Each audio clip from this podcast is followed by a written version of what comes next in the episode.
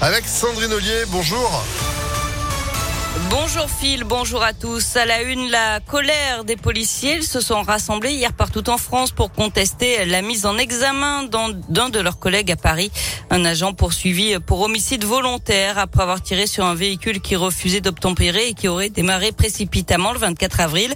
Deux hommes ont été tués. Pour le moment, la légitime défense n'a pas été retenue, ce que déplore le syndicat Alliance. À Lyon, une cinquantaine de policiers se sont rassemblés hier en signe de soutien devant le tribunal rue Servian.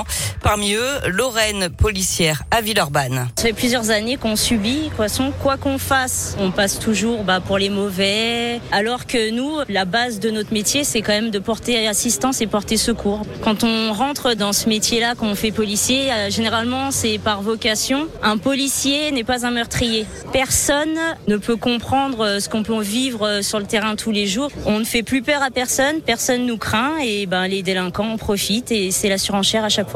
L'enquête se poursuit. L'auteur des faits a été placé sous contrôle judiciaire.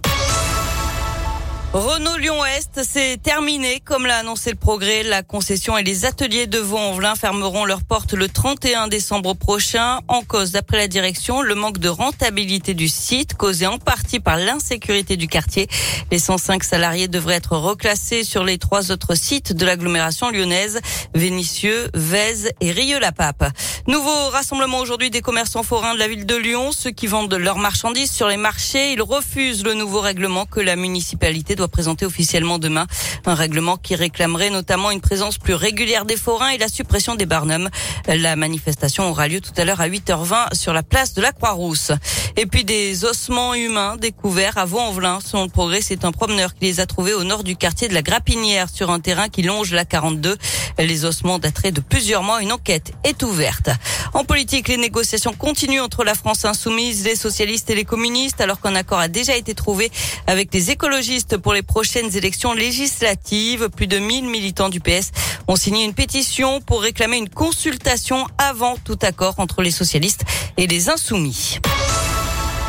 On passe au sport. Il y a du foot ce soir. Demi-finale retour de la Ligue des Champions. Le Villarreal accueille Liverpool. Les Anglais l'avaient emporté 2 à 0 au match aller. Et puis du tennis. Le tournoi des Masters 1000 de Madrid a noté la qualification hier de Lucas Pouille qui a sorti le russe Kachanov, 26e joueur mondial. Benoît Père et Hugo Humbert ont par contre été éliminés. À suivre aujourd'hui Gaël Monfils face au numéro 1 mondial Novak Djokovic. Eh ben, c'est noté. Merci beaucoup Sandrine pour l'actu. Vous êtes de retour à 8h. À tout à l'heure. Allez, à tout à l'heure, 7h33.